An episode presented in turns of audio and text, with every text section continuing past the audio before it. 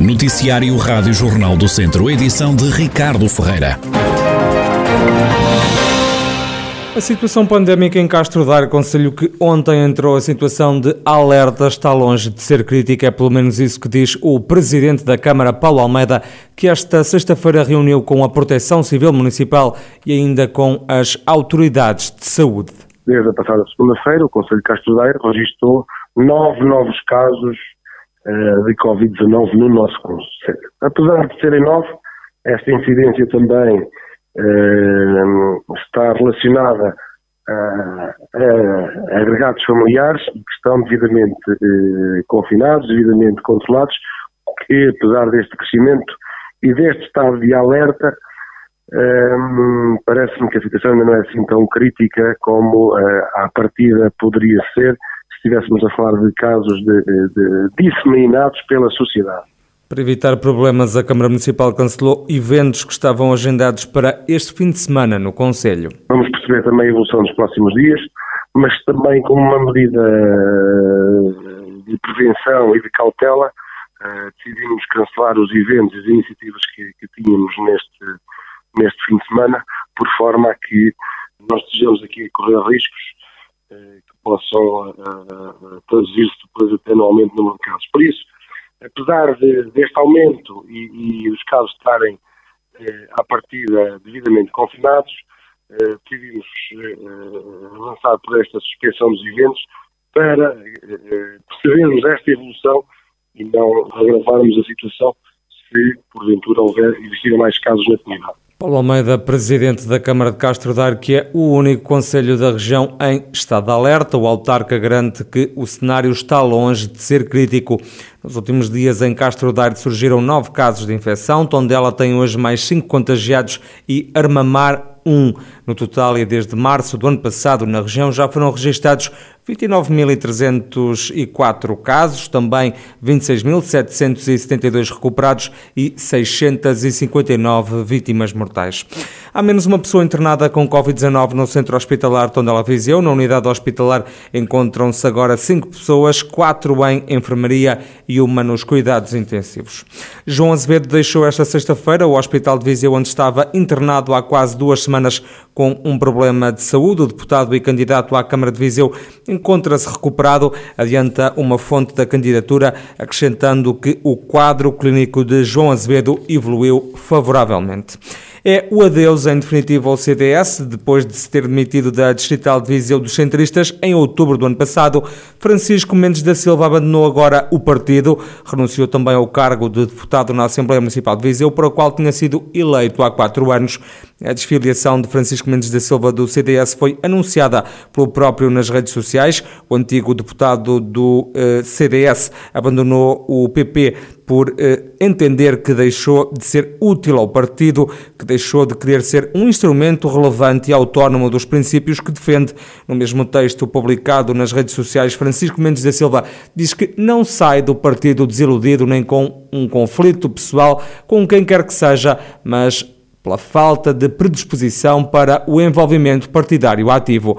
Contactado pela Rádio Jornal do Centro, Mendes da Silva não quis prestar declarações, remeteu para o texto que publicou nas redes sociais. É inaugurado esta sexta-feira em Sernancelho o Espaço da Castanha e do Castanheiro, o produto mais importante da economia local. Apoiar os produtores deste fruto típico de outono é a principal função desta nova Valência, como destaca o vereador no município Armando Mateus. Fazia todo o sentido este espaço trabalhar a temática da castanha e do castanheiro.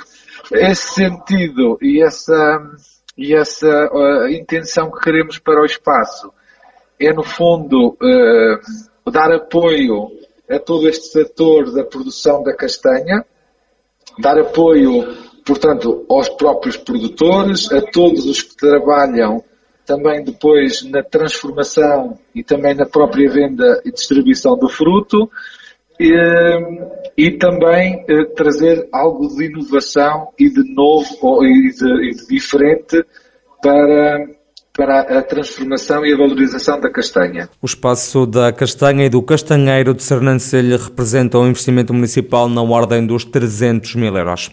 Depois de terem sido adiadas no dia 13 de maio devido à pandemia, as celebrações do feriado municipal de Santa Combadão vão acontecer já no próximo domingo. A data vai ficar marcada por diversos momentos, como detalha o presidente da autarquia, Leonel Gouveia feriado municipal já, já passou. As cerimónias a ter lugar nesse dia foram adiados devido a questões eh, pandémicas e neste momento estão reunidas as condições para que possam decorrer essas, essas comemorações. Nesse sentido, escolhemos o dia 27 de junho, que é o próximo domingo, em que vamos ter a apresentação de um livro de um Santa Combadense na área, digamos, do conhecimento passado do, do nosso Conselho, da era medieval, um jovem Santa Combadense que vai fazer a apresentação de, desse livro portanto, Santa Combadão na época medieval, às 15 horas, e às 17 horas temos a inauguração da requalificação do edifício dos Passos do Conselho, que sofreu obras de requalificação, portanto, estão já completamente concluídas. Às 17h30 haverá uma sessão solene de entrega de duas medalhas de ouro do município à Santa Casa da Misericórdia e à Filarmónica Santa Combadão, bem como duas entidades individuais. Ainda no domingo vai acontecer um concerto comemorativo dos 200 anos da Filarmónica de Santa Combadão, tudo no âmbito das comemorações do feriado municipal do Conselho, que foram adiadas de 13 de maio para o próximo domingo devido à pandemia.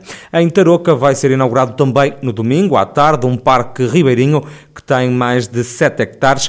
Segundo o presidente do município, Valdemar Pereira, esta é uma obra esperada há muitos anos. Esta é uma ideia eh, que a gente de Tarouca já vem, já, já ambiciona por esta obra há dezenas de anos. Ela também já constava naquilo que eram os programas eleitorais há 20, 30 anos. E que hoje foi uma realidade porque nós queríamos realmente recuperar aquele, aquele parque ribeirinho, o rio que é tão belo, o verde das árvores e criar ali um espaço onde as pessoas pudessem realmente usufruir dele.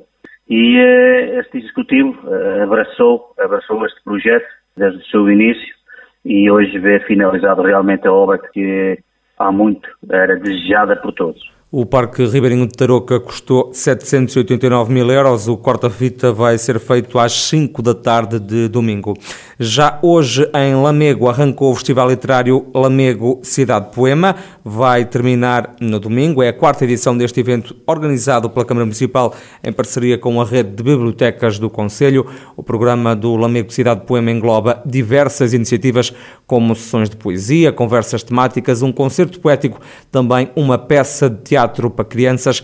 Novidade vai ser o lançamento do prémio literário Fausto Guedes Teixeira, um poeta natural do Conselho, como dá conta Catarina Rocha, a vereadora da Cultura no município lamecense. Nesta edição, Lamego irá uh, sobrelevar o seu poeta maior, que é Fausto Guedes Teixeira, uh, fazendo, no fundo, aqui uma uma, uma efeméride para aqui uh, também demonstrar o quanto o município uh, valoriza este seu, seu, poeta que faria 105 anos no mês de, de outubro, uh, apresentando ao público o prémio literário em seu nome.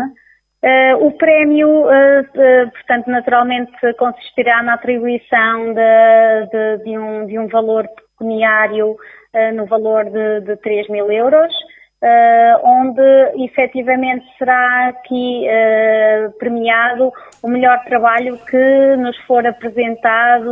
Esta aqui é a quarta edição do Festival Literário Lamego Cidade Poema vai terminar no domingo. Mentira a quanto me obrigas é o título da nova peça do Teatro do Monte Muro que estaria já esta sexta-feira à noite, o espetáculo vai ser apresentado pela primeira vez em Sátão. O encenador Paulo Duarte explica que peça é esta. Acima de tudo, é uma história atual que fala muito do que é que é mentira e o que é que é verdade, no mundo atual também. Porque muitas vezes o que acontece é que estamos a falar uma verdade e as pessoas, ao ser verdadeiros, se calhar temos que dizer uma mentira para as pessoas acreditarem. E também acontece ao contrário. Eh, muitas vezes eh, as pessoas mentem com uma facilidade que eh, ficamos confusos uh, e acabamos por acreditar numa mentira. É, no fundo é este espetáculo, mas é, também são, são, histórias atuais e que a gente vê, infelizmente, uh, na televisão e que nos ocorre no dia a dia no mundo que estamos agora. Paulo Duarte, encenador da peça Mentira Quanto Me Obrigas, que estreia esta sexta-feira às nove e meia da noite no espaço em frente à Câmara Municipal de Sátão. Depois de Sátão, o espetáculo vai circular por vários conselhos da região até agosto. A entrada é gratuita.